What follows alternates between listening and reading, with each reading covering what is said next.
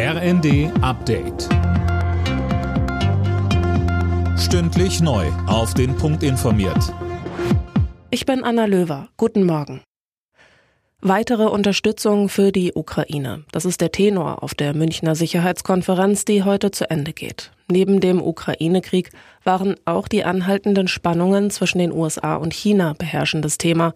Der ehemalige Vorsitzende der Münchner Sicherheitskonferenz, Wolfgang Ischinger, zeigte sich in der ARD enttäuscht. Dass es anscheinend nicht möglich war oder nicht möglich ist, noch ist die Konferenz ja nicht zu Ende, zwischen der chinesischen Delegation und den zahlreichen amerikanischen Vertretern München zu nutzen, um diese missliche Ballonaffäre zumindest zu entschärfen und wieder zur Erörterung der wirklich wichtigen Themen zurückzukehren in Kitas, bei der Müllabfuhr oder an Flughäfen. Überall hat es zuletzt Warnstreiks gegeben.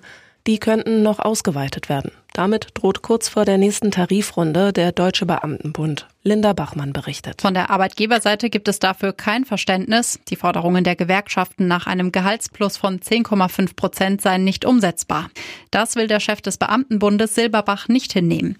In der Bild am Sonntag sagte er, an der angespannten Finanzlage der Kommunen seien nicht die Beschäftigten schuld, sondern Politiker von Bund und Ländern. Bei den Tarifverhandlungen geht es um rund 2,5 Millionen Beschäftigte im öffentlichen Dienst. Der rassistische Anschlag von Hanau jährt sich heute zum dritten Mal. Vertreter aus Politik und Gesellschaft kommen in die hessische Stadt, um der Opfer zu gedenken. Am Vormittag gibt es eine Gedenkstunde auf dem Marktplatz, am Nachmittag dann eine Demo gegen Rassismus. Die Ergebnisse aus der Fußball-Bundesliga. Gladbach Bayern 3 zu 2, Frankfurt Bremen 2 zu 0, Wolfsburg Leipzig 0 zu 3, Bochum Freiburg 0 zu 2, Stuttgart Köln 3 zu 0. Alle Nachrichten auf rnd.de